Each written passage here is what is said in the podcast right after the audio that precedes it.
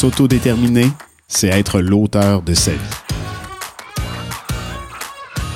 Je suis Martin Cawitt, professeur et titulaire de la chaire Autodétermination et handicap de l'Université du Québec à Trois-Rivières et directeur scientifique du programme sur l'autodétermination du Centre de formation Campus en France. Je suis François Bernard, directeur général du GAPAS.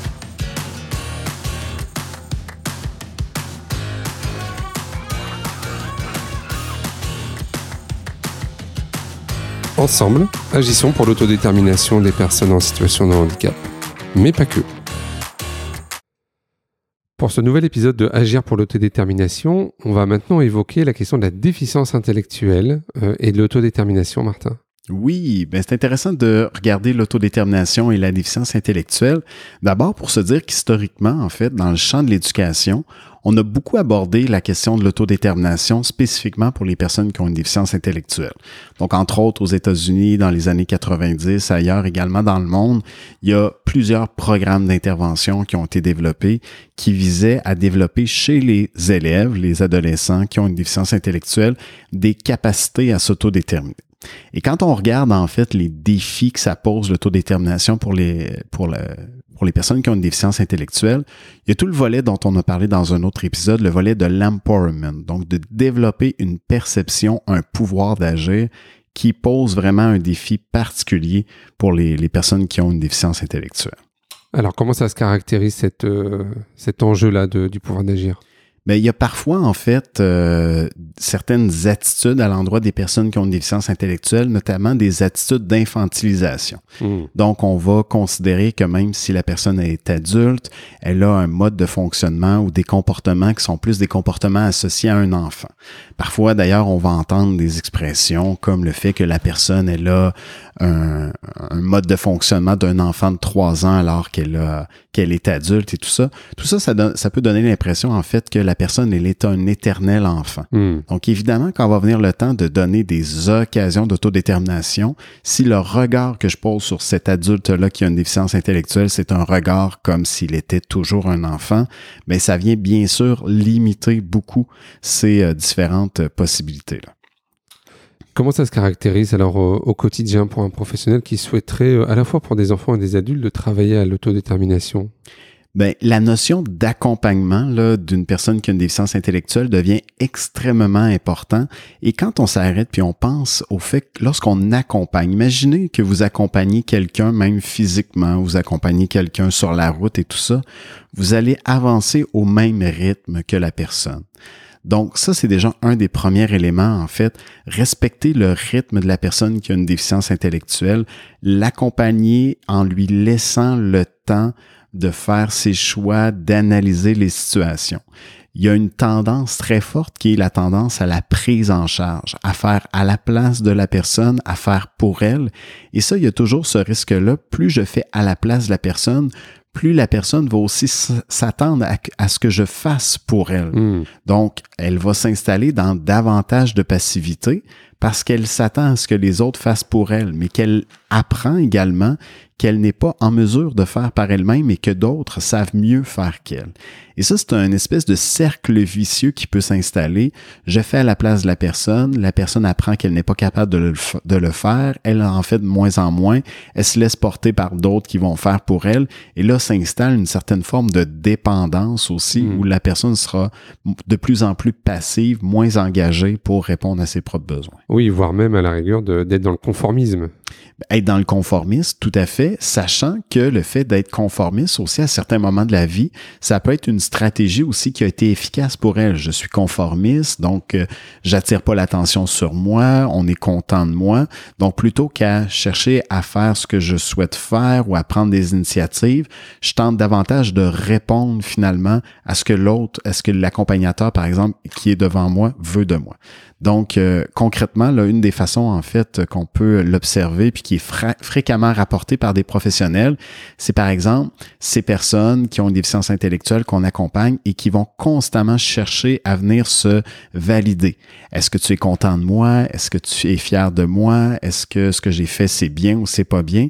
Si moi, comme accompagnateur, en fait, je tombe toujours dans le piège de dire oui, tu as bien fait, oui, c'est correct, oui, je suis content de toi, ben à ce moment-là, c'est comme si c'est moi qui détermine la personne. Elle ne s'auto-détermine pas, c'est moi qui la détermine. Donc, c'est un peu comme si c'est moi qui la régulais hmm. plutôt qu'elle apprenne elle-même à s'auto-réguler. Donc, c'est là que ça va devenir intéressant d'accompagner la personne qui a une déficience intellectuelle à se poser les questions. Donc, tu viens de me demander, par exemple, tu as fait le, ménage de ta chambre, tu viens me demander si c'est correct, si c'est bien fait. Ben, est-ce que tu as, est-ce que tu par exemple, fait ton lit? Est-ce que tu as bien passé le balai sous ton lit? Est-ce que tu as rangé euh, ce qui était dans ta chambre? Alors, si tu as fait tout ça, est-ce que tu as bien fait ton travail? Donc, plutôt que de lui donner les réponses, encore une fois, je lui donne les questions pour que la personne puisse elle-même en arriver à savoir pour elle-même si elle est satisfaite ou pas. Comment on peut faire quand on a une personne qui nous dit euh, bah, j'aimerais faire tel métier et, euh, et on sait que c'est pas possible?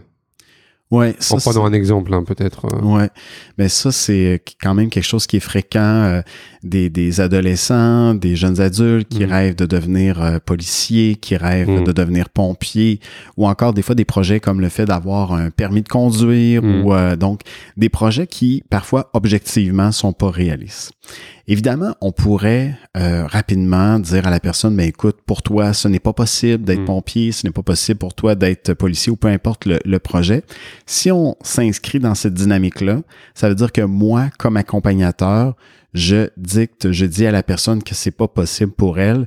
Et là, ben, le risque, c'est que pour cette personne-là, finalement, ben, si elle ne devient pas policier ou elle ne devient pas euh, pompier, euh, par exemple, c'est parce que mon intervenant, mon accompagnateur veut pas. S'il voulait, je, le, je pourrais, mais si, puisqu'il ne, il me dit non, en fait, c'est à cause de lui que je peux pas devenir, par exemple, policier. Prenons cet exemple. Hmm. Donc, c'est là, en fait, que tout le défi, ça va être de d'accompagner la personne et de la soutenir en fait pour aller chercher les informations. En qui tu souhaites devenir policier, qu'est-ce que ça veut dire devenir policier? Alors attends, ça veut dire que d'abord au début on dit pas non. On accueille, c'est le projet de la personne.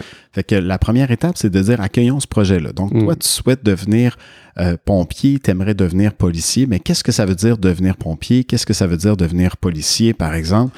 Ben, allons chercher l'information. Parce qu'on veut pas que la personne s'installe dans de la passivité. Elle a un projet. On est d'accord que le projet est peut-être pas réaliste, mais la première étape, c'est d'accompagner puis d'avancer avec elle dans ces différentes étapes-là. Comment tu t'imagines hmm. le travail du pompier? Comment tu t'imagines le travail du policier? Peu importe en fait le projet. Comment est-ce que tu vois ça? Hmm. Comment est-ce que tu aimerais que ce soit possible? Qu'est-ce que donc d'être capable d'accompagner la personne dans les différentes étapes et en même temps de la confronter à des éléments de la réalité. Euh, ben, tu sais que, par exemple, les, les, policiers, ben, ils doivent écrire des rapports. Est-ce que toi, tu es à l'aise d'écrire des rapports? Est-ce que euh, tu es à l'aise, par exemple, de conduire une auto de policier? Est-ce que tu aimerais conduire la voiture des policiers? Est-ce que tu aimerais, est-ce que tel élément du travail, c'est quelque chose que tu aimerais faire? Pour amener la personne à se confronter petit à petit à la mmh. réalité et l'accompagner dans cette démarche-là. C'est possible que la personne qui a une déficience intellectuelle en arrive à un certain moment à se confronter à la réalité que je ne pourrais pas le faire, qu'elle vive un deuil aussi de la déception par rapport à ce projet-là. Mais à ce moment-là, c'est en se confrontant à la réalité qu'elle va en arriver à découvrir en fait, puis à s'ajuster par rapport à cette réalité-là qu'elle découvre, et non pas parce que l'accompagnateur lui a dit, ben c'est pas pour toi ou c'est pas possible pour toi. Hmm. Je t'accompagne dans l'exploration de ce projet-là pour voir dans quelle mesure il est réaliste. Et je suis sûr que les gens qui nous écoutent, on a tous eu un jour ou l'autre des projets euh, qu'on aurait aimé mener, puis qui n'ont pas abouti peut-être que certains de ces projets-là aussi nous ont déçus euh, ou on a été déçus de ne pas les réaliser, hmm. mais ça fait partie de la vie et on n'a pas à enlever. Les personnes qui ont des déficience intellectuelle, ben oui, eux aussi peuvent à certains moments vivre des deuils, des déceptions. C'est hmm. là qu'on peut les accompagner dans la façon de vivre ces, ces, événements-là de la vie. Ça me fait penser à un jeune que j'ai accompagné euh, au tout début de ma carrière, euh, un jeune avec une déficience intellectuelle et il voulait devenir monteur de chapiteaux donc euh, monter des chapiteaux euh, de cirque. Et donc effectivement, on avait accueilli cette demande et on était allé voir aussi une entreprise qui monte des chapiteaux et qui forme aussi sur des CAP monteur de chapiteaux. Et euh, effectivement, le fait d'avoir rencontré ces personnes-là, que, que le jeune discute avec euh, les professionnels, ça lui a permis de se rendre compte de l'exigence euh, du métier, du fait de devoir quitter sa famille et de devoir aller sur les routes de France pour monter des chapiteaux en fonction du, des lieux de représentation. Et ça l'a amené finalement à prendre une décision par lui-même. Voilà. Et à ce moment-là, quand il prend une décision par lui-même, qu'il prend conscience de ce que ça, ça veut dire, c'est une décision, en fait, qui est dirigée, donc qui, est part, qui part de soi. Hmm. Et non pas le sentiment, en fait, d'une injustice où on nous a imposé le fait de ne pas faire ce qu'on voulait. Mais je me souviens très bien de sa réaction euh, quand on lui a dit, OK, et le fait qu'on l'ait amené sur le lieu où il y avait des chapiteaux, il y croyait presque pas, quoi. Euh, qu'on pouvait l'amener même euh, jusque-là. Ouais, et puis c'est ça qui est intéressant parce que ça permet aussi de se confronter à la réalité. Puis les personnes qui ont une déficience intellectuelle ont ce besoin-là aussi d'être en contact avec des éléments concrets, tangibles de la réalité, visuelle, pour pouvoir mm. prendre des décisions qui sont plus, euh, plus adaptées. Merci Martin. Merci.